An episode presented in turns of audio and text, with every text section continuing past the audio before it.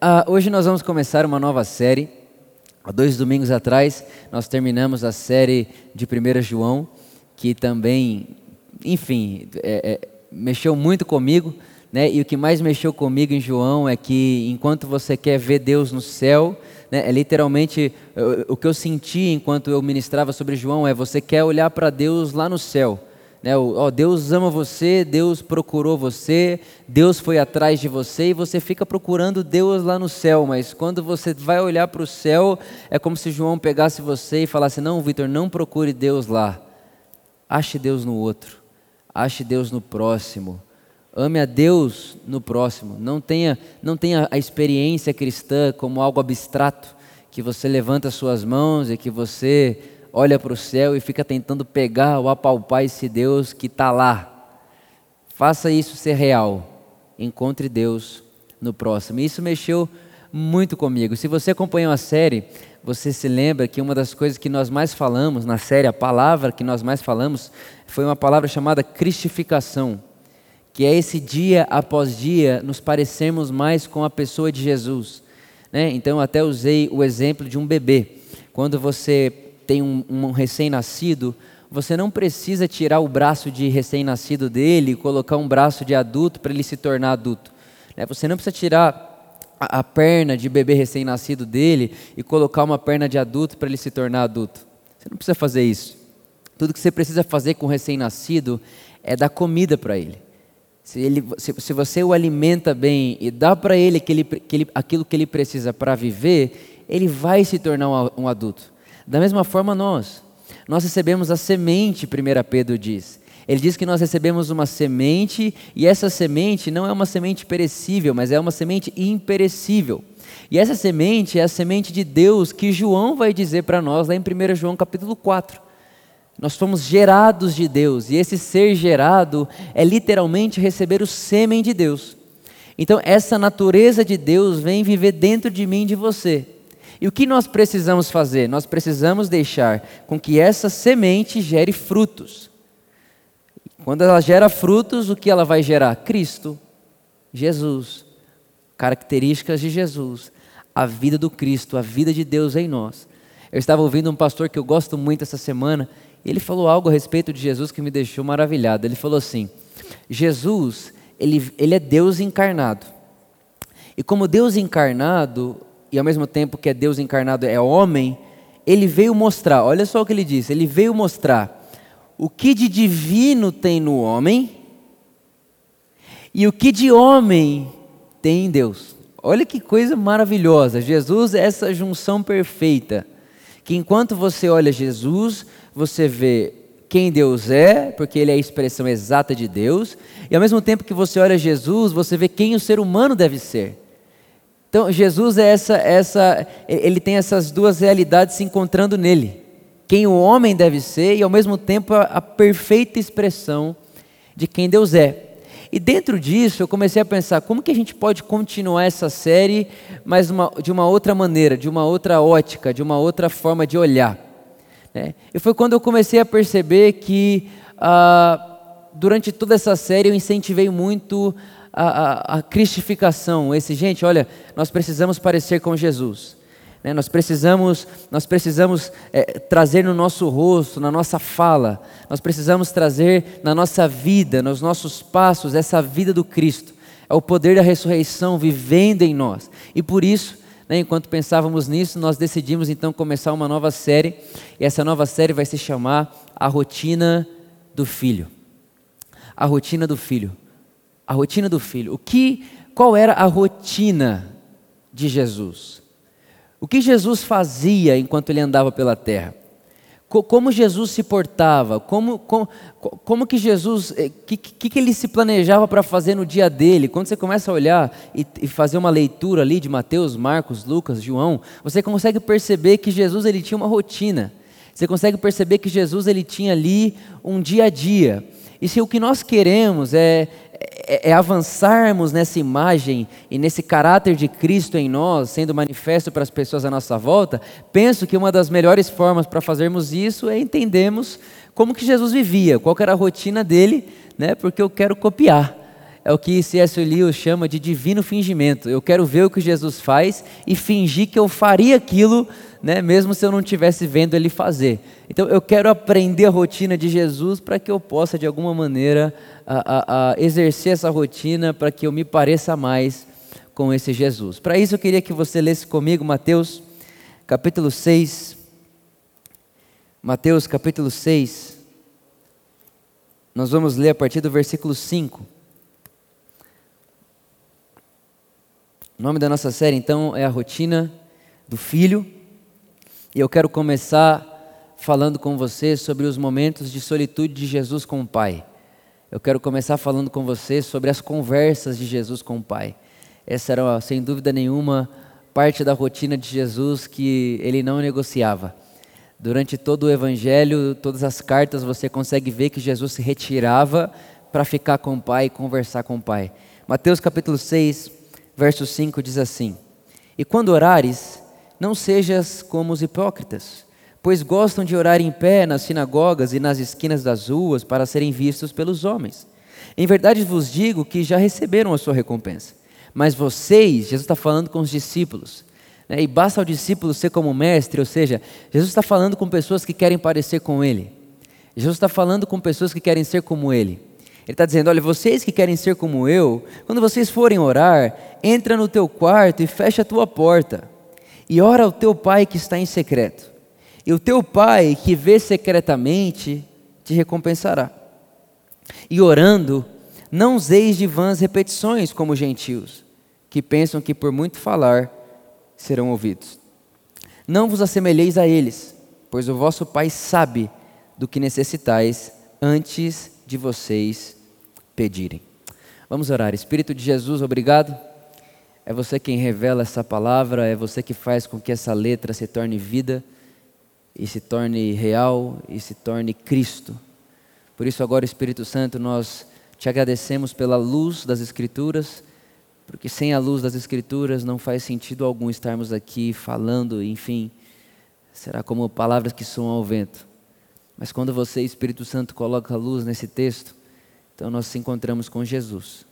Por isso, nessa hora, nós te agradecemos, porque com certeza absoluta, no final dessa mensagem, teremos essa consciência, consciência e essa verdade dentro do nosso coração a verdade de que Jesus e em Jesus nós encontramos como devemos se portar e ser. Em nome de Jesus, amém, amém e amém. Eu trouxe uma, uma fala aqui, antes de a gente continuar. Na verdade, vocês vão perceber que eu vou trazer essa fala aqui algumas vezes, porque eh, enquanto a gente pregava 1 João, eu também estava lendo, eu falei aqui várias vezes que eu estava relendo né, o cristianismo puro e simples. E essa fala de C.S. Lewis mexeu muito comigo e me incentivou muito também para a gente poder entrar dentro dessa série. Que ele fala assim, ó, C.S. Lewis no cristianismo puro e simples. Da mesma forma, a igreja existe para nada mais do que atrair os homens a Cristo e torná-los em pequenos cristos. C.S. Lewis que disse. Se não estamos fazendo isso, todas, presta atenção, se não estamos fazendo isso, todas as catedrais, o clero, as missões, os sermões e até, e até a própria Bíblia são apenas uma perda de tempo. Deus se fez homem com nenhum outro propósito. É até discutível se todo o universo foi criado para algum propósito. Agora, o que a Bíblia nos diz é que o universo inteiro foi criado para Cristo e tudo, absolutamente tudo, deve ser reunido em torno dele. O que, o que C.S. Lewis está dizendo aqui é que se o que nós estamos fazendo aqui não é atrair pessoas a Cristo e, tor e tornar essas pessoas pequenos cristos, então é como se tudo isso fosse uma perca de tempo. E ele vai até mais longe, ele fala: olha, se as missões que fazemos, né, se, se, se as orações que fazemos, se os cleros, se a organização religiosa, se os templos, se tudo isso que nós fazemos tão bem, se tudo isso não está convergindo nessa verdade, em atrair pessoas a Cristo e fazer com que essas pessoas se tornem pequenos cristos, nós estamos perdendo tempo. Ele chega a dizer que até mesmo a leitura bíblica, que até mesmo tudo, é, é, práticas devocionais, é, é, é, é envios missionários, tudo isso se torna vão. Palavras de C.S. Lewis, foi ele que disse, não fui eu. E o que me mostra isso? O que isso me ensina? O que isso me, o que, o que me faz, o que, o que isso me faz querer? Isso me faz querer ter a certeza e a convicção de que nós não estamos perdendo tempo de que o que nós estamos fazendo é atrair pessoas a Jesus, e ao mesmo tempo, enquanto elas são atraídas a Jesus, ele, ele, ele é apresentado de forma tão magnífica, ele é apresentado de forma tão, tão rica, tão, tão amorosa, tão generosa, de modo que as pessoas que se apresentam a Ele, que se, se achegam até Ele, agora querem ser como Ele. Quando você conhece uma coisa muito boa, você, você quer se parecer com aquilo. Você é, é aquele negócio, nossa, eu tive uma sensação tão boa em encontrar com essa pessoa eu queria que quando alguém se encontrasse comigo, essa pessoa que se encontrou comigo tenha essa sensação. Eu penso que é isso que ele está querendo dizer. Sabendo disso, vamos entrar então nessa conversa sobre a rotina do filho. Como eu falei com vocês, hoje eu quero falar sobre as conversas de Jesus com o Pai. Né? A maneira como Jesus se portava na vida de oração. E antes de a gente reler o texto, vale contar para você como, como, como oração era, era visto na, nesse contexto histórico que Jesus vivia. Naquela época, naquele contexto histórico onde Jesus estava vivendo, oração não era simplesmente falar com Deus. A oração era como se fosse uma cosmovisão, é o que nós chamamos hoje de cosmovisão. Por exemplo, quando você escutava alguém orando, ao escutar aquela pessoa orar, você consegue perceber o que essa pessoa pensa sobre Deus, você consegue perceber o que essa pessoa pensa sobre ela, e você consegue perceber o que essa pessoa pensa sobre o papel dela na humanidade. Então, quando você ouve alguém orando, você consegue perceber o que essa pessoa pensa sobre Deus, o que essa pessoa pensa sobre ela e o que essa pessoa pensa sobre o seu papel na humanidade. E é exatamente por isso que os discípulos chegam em Jesus e dizem para ele: Jesus, você pode nos ensinar a orar? Por quê? Porque os discípulos sabiam que se a gente ouvir Jesus orando, a gente vai ter toda a cosmovisão de vida que Jesus tem. Se a gente ouvir Jesus, e você tem que entender, irmãos, que na época para eles, Jesus era um rabino. Eles não sabiam de cara que Jesus era Deus, eles, eles, eles não tinham essa consciência. Os olhos deles não, deles não viam isso ainda, eles foram crescendo nesse entendimento com o tempo. Eles achavam que Jesus era um rabino. Então eles, eles pensavam o seguinte: todo rabino, quando ora, reflete a sua cosmovisão, seu pensamento sobre Deus, sobre si e sobre o mundo. Então, Jesus, você pode nos ensinar a orar? É com essa, é com essa intenção que os discípulos pedem a Jesus para ensinar eles a orarem. Porque se Jesus me ensinar a orar, eu vou entender como ele vê Deus, como ele vê a si mesmo, como ele enxerga o mundo, e eu, como seu discípulo, eu vou seguir os seus passos e eu vou trazer para mim a cosmovisão que Jesus tem de mundo, a cosmovisão que Jesus tem de si mesmo e a cosmovisão que Jesus tem de Deus. Era isso que simbolizava oração. E quando Jesus vai falar de oração, ele começa falando: olha, quando vocês forem orar, não fiquem mostrando serviço. É, é, Jesus está dizendo assim: não, não, não coloquem uma capa de oração e, e, e fiquem mostrando para todo mundo que vocês estão orando como se isso fosse espiritualizar vocês. Não faça isso. Né, não, não, isso, não, isso não cabe naquilo que o nosso Pai espera de nós. Jesus está dizendo assim: olha, na cosmovisão de vida que eu tenho, naquilo que eu enxergo, você não faz nada para querer aparecer.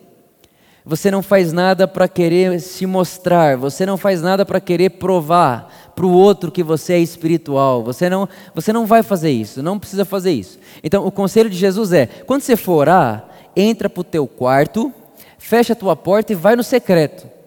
Só que aí tem muita gente que acha que então só vale oração se for dentro de um quarto sozinho, de porta trancada. Eu já recebi diversas pessoas falando: Vitor, na minha casa não tenho espaço para orar, na minha casa não tenho espaço para ficar sozinho, como se você tivesse que ter um quarto para fechar e se você não estiver sozinho num quarto secreto você não pode orar. Não, não é isso que Jesus está dizendo.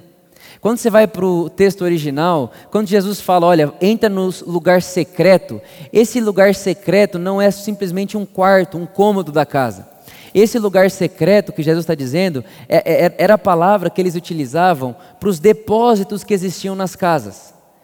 Era, era a palavra que na época eles utilizavam para aquele lugar onde você guarda a bagunça da casa. Jesus está dizendo mais ou menos assim: olha, Vitor, quando você for orar, entra no lugar da bagunça da casa. Só que eu, eu, eu não acho que Jesus aqui ele está ele tá ref, se referindo simplesmente a um lugar físico. Porque, irmão, tem muita gente que nem tem casa. Tem muita gente que não tem um quarto, tem, não é um lugar físico. O que eu consigo perceber é que o que Jesus está dizendo é mais ou menos assim: Vitor, quando você for orar, não tenha medo de apresentar toda a sua bagunça. É como se ele dissesse: não entre para orar de máscara. Não entre para orar tampando as partes escuras da casa que é você. É, quando você for orar, me deixa te ver. Deixe o Pai te ver. O pai vê o secreto, o pai vê aquela área escura, o pai vê onde tem sombra, o pai vê aquele trauma, o pai vê aquele lugar que você não tem coragem de contar para ninguém. Ele está dizendo, Vitor, quando você for orar, não queira esconder esses lugares secretos, mas vai para lá e não tenha medo de estar lá e deixe que o pai veja isso. E aí Jesus ele continua e diz assim: e o pai que vê, presta bem atenção nisso. Ele diz: e o pai que vê em secreto te recompensará. Irmãos, quando eu era adolescente, eu li esse texto, eu tinha certeza absoluta que a recompensa da oração era a unção. Eu tinha certeza absoluta. Quanto mais eu oro, mais unção eu tenho. E o que, era unção para mim? Unção era unção. É unção. É óleo, sei lá, é, é você pregar as pessoas chorarem, é você orar por alguém, alguém ser curado, é, é você, enfim, irmão, é unção é unção. Eu me lembro na, que quando eu era menor, eu ouvi uma história de um homem que, que ele, eu amo esse homem, quero muito conhecer um dia na eternidade, se chama Charles Finney, e a história diz que um dia ele entrou no, no, no, no trem, e quando ele entrou no trem, sem falar nada, as pessoas olharam para ele e começaram a chorar, e aí de repente, enquanto elas choravam, elas olhavam umas para as outras e falaram, o que vocês estão vendo nesse homem? Tem alguma coisa diferente nele? E aí ele olhou para elas e disse, é Jesus. E aí, quando eu ouvi essa história, eu disse, eu quero isso para mim. Eu quero isso para mim. Só que o que foi me ensinado é: você quer? Uhum, então pague o preço para isso. Então, na minha cabeça, a oração, quanto mais eu orava, mais óleo recebia, mais unção recebia. Então, eu orava e ia para o trem, irmão. Porque eu queria que as pessoas vissem Jesus em mim. Eu estava querendo comprar a caricatura de Deus na minha face. E eu achava que essa era a recompensa que o texto está dizendo, mas não é essa a recompensa da oração. A recompensa da oração é o que diz lá em Filipenses capítulo 4. O apóstolo Paulo fala assim: olha, quando você for orar, vá orar, coloca toda a ansiedade diante dele e a paz que excede o entendimento vai invadir o seu coração. Eu penso que essa recompensa daquilo que Jesus está dizendo não é você dar para Deus te devolver, afinal de contas isso nem participa do espírito do Evangelho. Eu penso que essa recompensa é a paz que excede o entendimento. É, é, você entrar num lugar secreto, é você entrar num lugar, é, esse lugar profundo, dos lugares mais profundos que tem dentro de você, que você não tem coragem de contar para ninguém, que você não tem coragem de expor para ninguém. É você ir para esse lugar, fazer esse lugar ser visto pelo Pai, e mesmo Ele vendo tudo isso, você permanece em paz, porque você não tem medo do que Ele vê. Você não tem medo do que Ele está vendo, porque você tem confiança no Pai de amor que você tem e você tem confiança na obra de Jesus, que é a propiciação pelo meu pelo seu pecado, de modo que Deus não está lá para condenar aquilo que ele está vendo, mas está lá para curar, para transformar, para mostrar para mim que aquilo já foi removido na cruz, para mostrar para mim que a cruz também já resolveu isso, para mostrar para mim que essa parte escura da casa e, e do cômodo do meu coração não precisa ficar escuro, mas que a luz do Espírito pode entrar ali, porque a obra da cruz é suficiente, porque Jesus já fez isso por mim. Eu penso que essa é a recompensa a recompensa é a paz que excede o entendimento. A recompensa da oração não é unção, mas paz. Agora, óbvio que quando a gente pensa nisso, a gente só pensa, então, então tá, então orar é parar e começar a conversar com Deus. Você vai entender que é muito mais do que isso. Vem comigo aqui, olha. Versículo uh, 7. Orando, não useis de vãs repetições. Isso aqui eu queria falar com você. Ah, é até delicado, mas uma vez o Reinhard me fez essa pergunta. Ele disse: Vitor, se tem uma pessoa. Se, se, tem uma pessoa, não, ele foi bem mais radical. O, o Reinhard falou para mim: se você está em estado terminal, você está para morrer, você prefere um monte de pessoas repetindo a mesma oração para Deus durante 24 horas por dia, ou uma pessoa que ore uma vez, mas acredite que o Pai ouve. Falei, uau, verdade? Porque nós evangélicos, né, nós cristãos, parece que a gente aprendeu que Deus ouve pelo muito falar. Né? Parece que a gente aprendeu que quanto mais a gente pede, mais Deus ouve, e, e, e, quanto mais Deus ouve, mais é como se ele, ele ficasse incomodado, e ele se incomoda tanto que ele vai dar o que você está falando. Ah, ele vai. Não, eu vou fazer para o Vitor o que ele está precisando lá, não porque eu amo ele, não, mas porque ele está pedindo muito, está me, tá me enchendo. Jesus está dizendo: não use de vãs repetições. Vitor, quando você for orar, não fique repetindo como se o Pai não conhecesse você, como se o Pai não soubesse aquilo que você precisa antes de você pedir. Vitor, quem faz isso são os pagãos.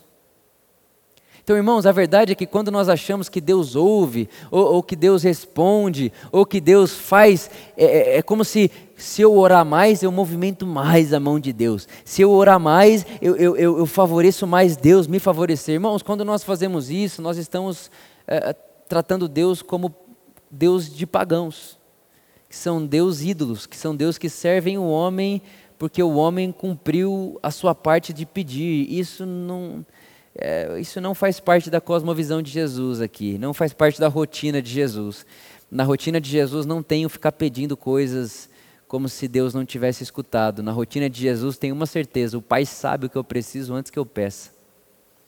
No dia a dia de Jesus, a consciência não é pede, pede, pede, pede, pede.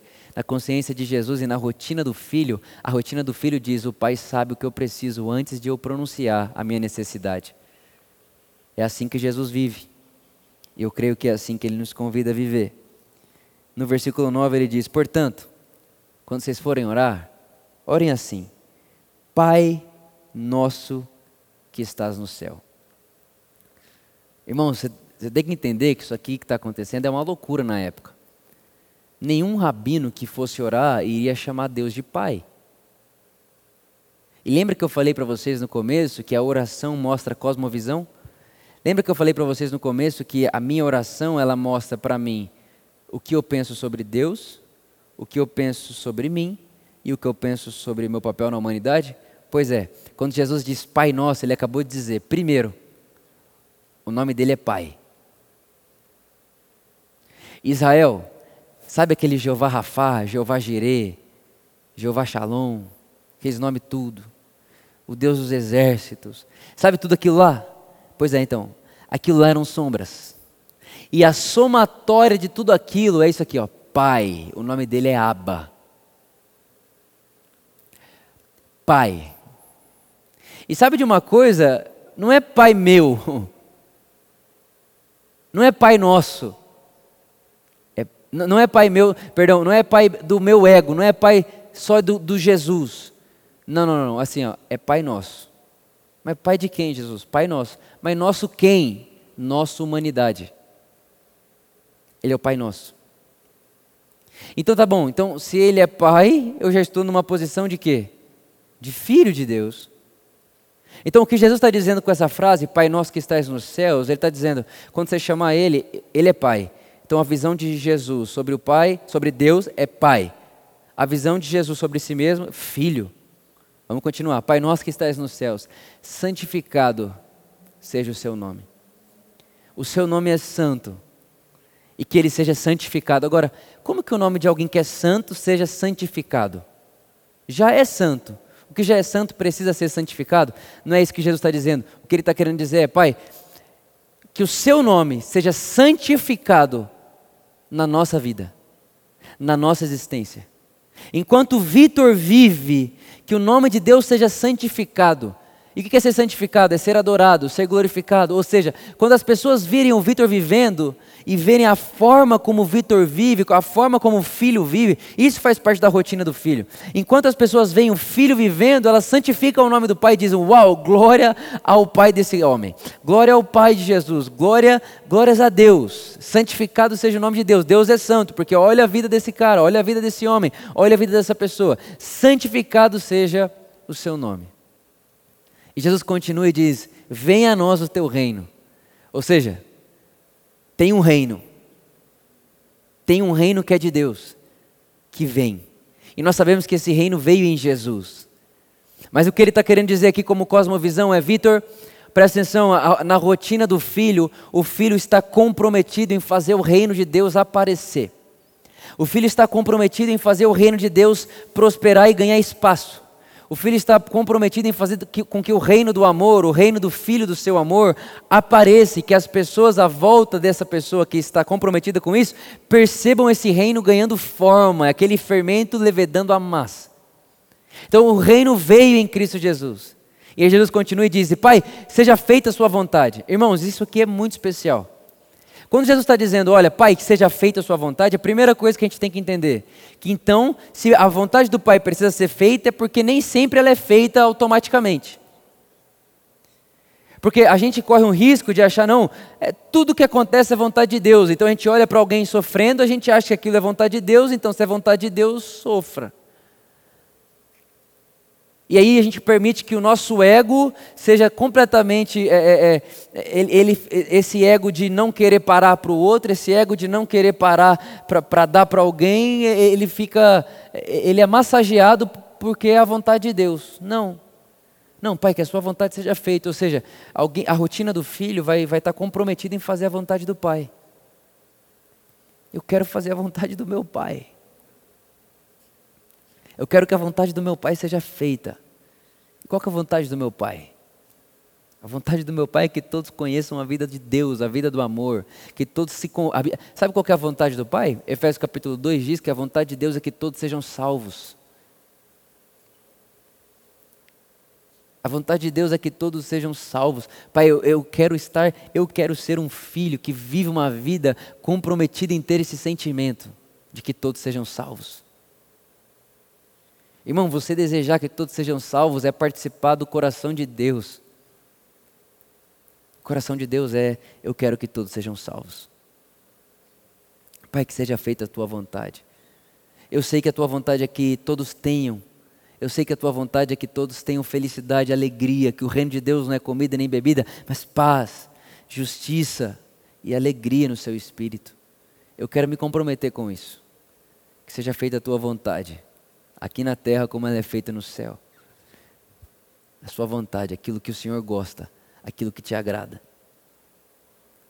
aquilo que faz você feliz. Eu quero te agradar. Sabe, irmãos,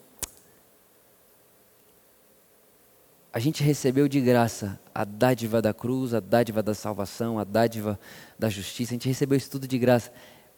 E eu não sei para você isso, mas ao entender que tudo isso eu ganhei de graça, eu estou bem engajado, eu estou bem, eu, tô, eu, eu, estou bem, eu estou, eu tô, é como se eu tivesse com uma, com uma sensação clara de que o que eu preciso fazer agora é viver uma vida que o agrade, que agrade o Pai. Eu, quero fazer Deus feliz, eu quero Deus contente. No que depender do Vitor, eu quero que Deus esteja sorrindo eu tô, eu tô, eu, eu, eu, essa é a rotina do filho, eu estou engajado com isso. Que a vontade do Pai seja feita aqui. E ele continua e diz: E o pão nosso de cada dia dai-nos hoje. O pão nosso de cada dia dai-nos hoje. O que, que ele está querendo mostrar com isso? Será que ele está falando só de comida? Eu penso que não. Eu penso sobre satisfação.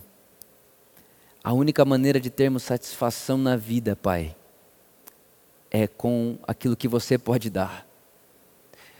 Pai, aquilo que vem na minha mão, que não foi você que deu, não me alimenta. Eu penso que é isso que Jesus está dizendo. É muito mais que pão físico, muito mais do que algo material. Mas eu penso que Jesus está dizendo, Pai, o que alimenta o nosso ser, o que alimenta a nossa existência, o que alimenta a nossa alma, o nosso espírito, não é aquilo que podemos ter simplesmente, mas é aquilo que você nos dá, é aquilo que você nos deu. Pai, eu quero viver daquilo que você pode dar. Eu não quero viver daquilo que o Vitor pode conquistar. Eu penso que isso faz parte da rotina do filho. Isso faz parte da oração do filho, da vida de oração do filho. Eu quero, eu quero participar e eu quero viver e eu quero me alimentar daquilo que recebi de graça, pela bondade do meu Pai. E aí ele continua e diz: Perdoa as nossas dívidas, assim como perdoamos aos nossos devedores. Nós sabemos que dá, dá um pouco a entender de que essa oração fica um pouco condicional, onde é, é, Pai, me perdoa como eu perdoo o meu irmão, mas eu quero levar você para um outro lugar. Nós sabemos que já fomos perdoados por Deus em Cristo Jesus, Jesus é suficiente e Jesus sem mais, não precisa, não precisa de mais nada, já está feito. Mas o que, o que, eu, o que eu consigo ver de cosmovisão aqui, o que eu consigo ver de, de, no caráter do Filho de Deus, no caráter de Cristo, é que na vida de alguém que é filho de Deus, perdão acontece o tempo inteiro. Olha, eu sei que eu sou perdoado, eu perdoo. Eu não nego perdão a ninguém. Eu, eu, eu vivo uma vida sem guardar mágoa de ninguém. Eu vivo uma vida sem guardar mágoa e rancor de ninguém. Eu perdoo você. É, e eu perdoo você porque eu sou perdoado. Eu, eu, eu, perdoo você porque eu fui perdoado por Deus. Eu perdoo você porque eu fui achado por Deus. E quando Deus me achou, Ele me perdoou sem que eu tivesse que pagar nada. Deus não, eu não paguei Deus para Ele me perdoar. Deus pagou para si mesmo para me perdoar. Então, eu, eu não guardo mágoa de você. Então eu penso que quando Jesus diz, Pai, perdoa os meus, nos perdoa os nossos pecados, as nossas ofensas, assim como perdoamos, eu penso num fluxo de perdão, onde o perdão vem de Deus e quando ele chega no Vitor, ele não para no Vitor, ele vai produzir vida e perdão para a vida de todas as pessoas ao meu redor. Então eu penso que na rotina, na rotina do filho não combina guardar rancor. Eu penso que na rotina do filho não combina guardar mágoa. Eu penso que na rotina do filho não combina uh, guardar ressentimento e ter algo contra alguém. Eu penso que na rotina do filho você é livre. E livre de você e livre do outro, de modo que você não guarda rancor e não nega perdão a ninguém. Então perdoa as nossas dívidas, assim como nós perdoamos aquele, aqueles que nos devem, que nos ofenderam. E ele continua dizendo: não nos deixe cair em tentação, mas livra-nos do maligno. Irmãos, o que é isso? Livra-nos do maligno. Eu não penso que é livrar do diabo, eu não acho que é isso, não consigo perceber isso aqui. Até porque 1 João diz que o diabo não nos toca. Eu acho que é, isso já é ultrapassado. A gente já está certo, a gente já entendeu isso. Nosso espírito nascido de Deus, o diabo não toca. O que nasceu de Deus, que é o nosso eu verdadeiro, é intocável. Nós estamos assentados em Cristo Jesus, nas regiões celestiais. Eu não penso que o que Jesus está querendo incentivar aqui, que está querendo colocar como forma de ver a vida e as pessoas. E a Deus, é um Deus que vai me proteger do diabo e colocar um monte de, de, de anjo à minha volta para ficar protegendo do diabo, como se o diabo tivesse muita força, que Deus tivesse que ter muito trabalho para me proteger dele. Eu não penso que é isso. Eu penso que esse livra, nos livra do maligno, eu penso que esse maligno é o Adão em mim e em você, aquele Adão que às vezes quer ressurgir é aquele Adão que diz para você que você é autoexistente, que você é autossuficiente e que você pode dar as costas para Deus. Eu penso que, que livrai-nos do maligno, é, é, é, eu, trazendo isso para uma perspectiva de vida, é simplesmente uma, uma consciência de que eu não vou me entregar a um Vitor de costas para Deus. A um Vitor que, que de costas para Deus é egoísta, é ganancioso, é ambicioso e, e, e ele, é, e ele é mau eu, eu, eu não quero esse Vitor, eu não vou eu não vou virar as costas para Deus. Então, Pai, eu quero ser livre disso. Espírito Santo, é o seguinte, eu não sei fazer isso sozinho. Então, me livra disso, eu não quero. Espírito Santo, toda vez que eu estiver caminhando para ser o Vitor que eu não deveria ser, me fala. Me deixa te ouvir. Eu penso que é, que é mais ou menos isso. Quando eu, Espírito Santo, quando eu estiver caminhando para um egoísmo, quando eu estiver caminhando para, um, uma sensação meio gananciosa, quando eu estiver caminhando para um, um lugar meio justiceiro, me fala. Irmãos, eu nunca vou esquecer um dia que eu recebi uma mensagem, e a hora que eu li aquela mensagem, eu falei: não. Falei: não, não, não, não, não é possível, não é possível. Eu li aquela mensagem, e aí eu fechei o celular e falei, não, vou ler de novo. E eu li de novo, eu falei, não é possível, e a mensagem era terrível. Eu falei, não é possível. Aí eu estava na sala da minha casa, eu não sabia se ia no quarto falar com a Luísa, não sabia se ligava para alguém, se ligava para o Cagal, se mandava mensagem. Não sabia, eu, eu, eu fechava o celular, abria o celular, lia a mensagem de novo, fechava o celular e comecei ali querer procurar alguma coisa. Enquanto eu pensava demais, eu falei, vou responder à altura. Não, não vou aguentar não. Falei, e, e falei desse jeito, falei assim, Jesus, você me dá licença. porque agora eu vou. Adão Victor Azevedo vai aparecer. Irmão, foi tão bonito que a hora que eu abri o celular para responder, sabe, eu não sei, eu não sei como explicar isso, porque é uma questão de consciência, mas para trazer para a nossa realidade aqui, para nossa linguagem, é como se eu tivesse escutado assim, ó, Vitor, e eu sabia que era o Espírito Santo. E eu penso que aquilo é ele me livrando do maligno. Porque eu ia responder à altura, eu ia responder igual, eu ia responder. Não, não era uma mensagem que Jesus diria, não era uma mensagem que Jesus responderia. Então eu, eu penso que me livrar do maligno foi ele me livrar, na verdade, ali de mim mesmo. Da minha própria vontade de, ah, eu quero me vingar desse texto, eu quero que ele receba uma mensagem, porque ele está achando que eu sou o quê? Ele está achando que eu sou quem? Ele está achando que eu sou uma criança, um menino? Não, não, não. Ele não pode falar isso para mim e não recebeu uma mensagem. E o Espírito Santo me, levou, me livrou do maligno. Mas o maligno ali, irmão, não era o diabo um acidente, não. Era, era eu querendo ser bobo. Era eu querendo dar uma de vingador. Era eu querendo dar uma de justiceiro. Aí a gente leva tudo para o mundo tão abstrato. Ah, não, Deus me protege do maligno. Aí você acha que você faz uma viagem segura porque Deus te protegeu, mas você xinga seu irmão e aí tá tudo bem. Então, não é essa a rotina do filho.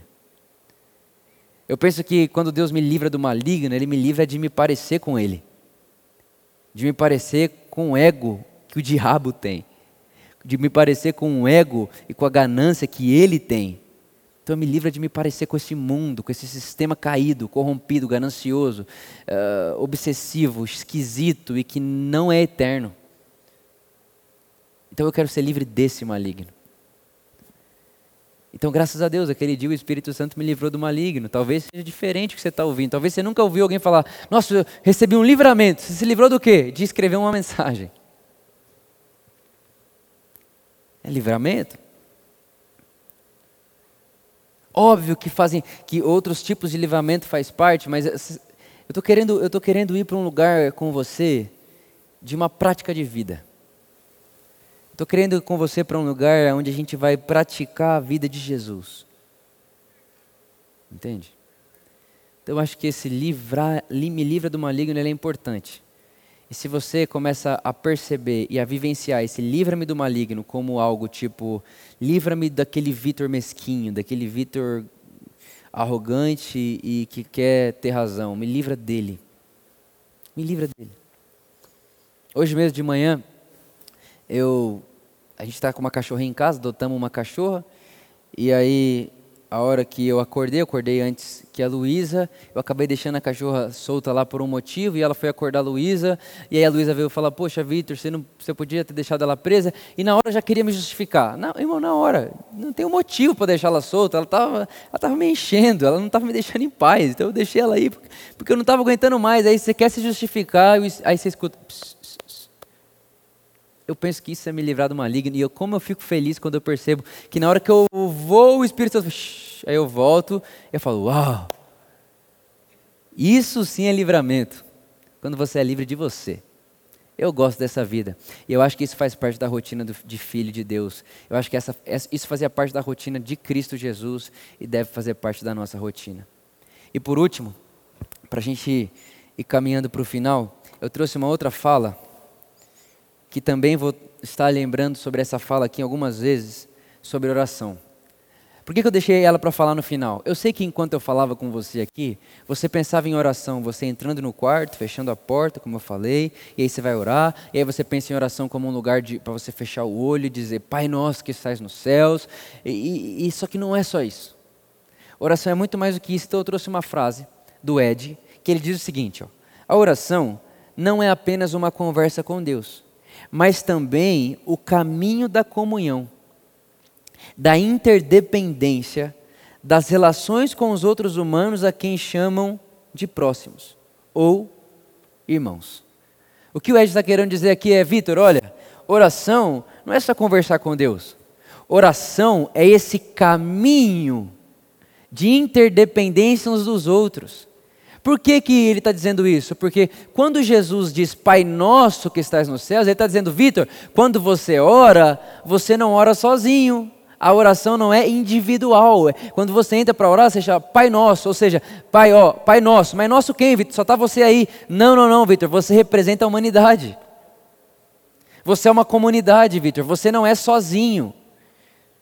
Você faz parte da relação dos humanos, dos irmãos em Cristo Jesus. Ou seja, Vitor, quando você vem, eu vejo o nosso, eu vejo o vocês eu vejo a comunidade. Ou seja, irmãos, isso é muito poderoso. Então, oração não é aquele negócio limitado ao quarto ali, o pai, orar, fechar o olho e dobrar o joelho, que isso tudo é muito bom, deve ser feito. Né? Certa vez eu ouvi uma frase que, como ar é para o nosso corpo, oração é para o nosso espírito. Isso é verdade, mas não é, é não é, não é essa oração. É, é, é, entra no quarto, fecha tua porta, fica lá cinco horas orando e tem que ficar porque tem que orar. Não, não é isso. É, é uma, para mim, oração, para mim, vida de oração é uma vida que reflete uma comunhão com o Pai.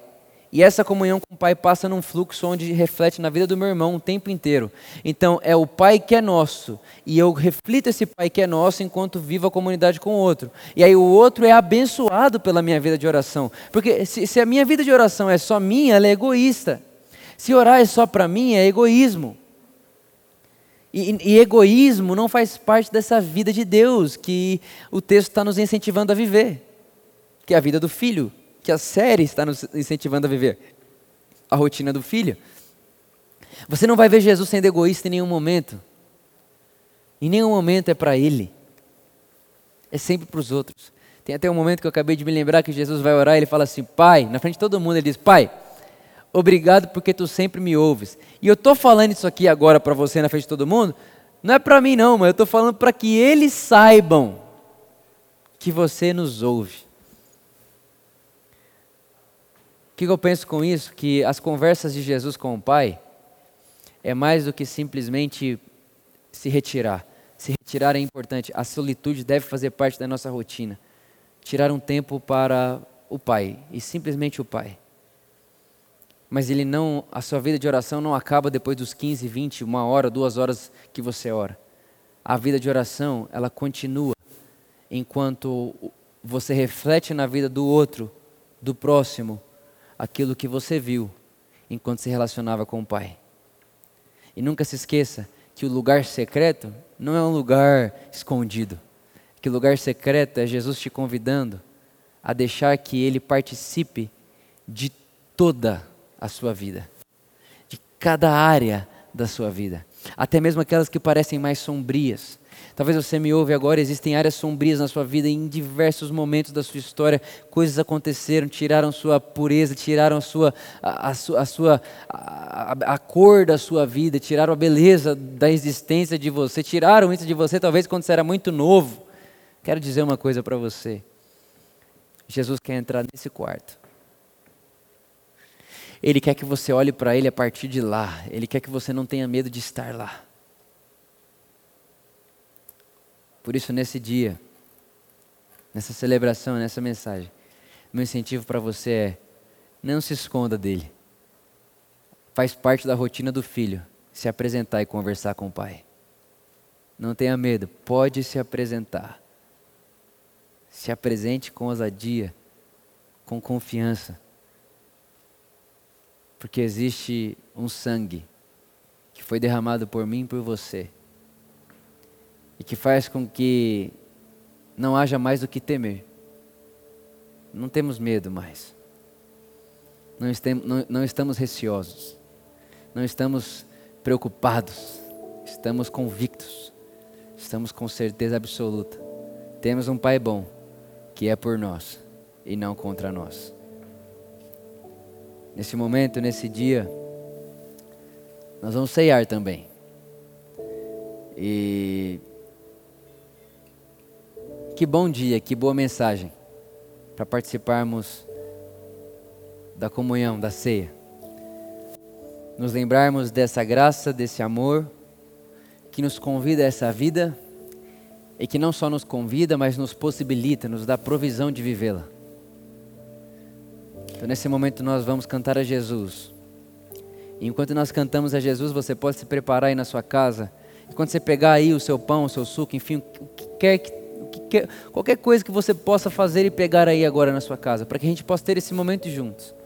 Eu queria que você pegasse isso e já começasse a entrar nesse lugar secreto. Esse lugar secreto que não é um lugar físico, mas um lugar dentro de mim, de você, lá no profundo do coração, lá, lá naquela alma, onde está abatida a sua alma, lá onde está, lá onde está abatido o seu coração, lá onde está triste, lá, lá onde você chora e ninguém vê. Vamos ir de lá, vamos começar lá e vamos ceiar nesse lugar, porque eu sei que há provisão de vida e cura no Evangelho para mim e para você. Vamos cantar Jesus.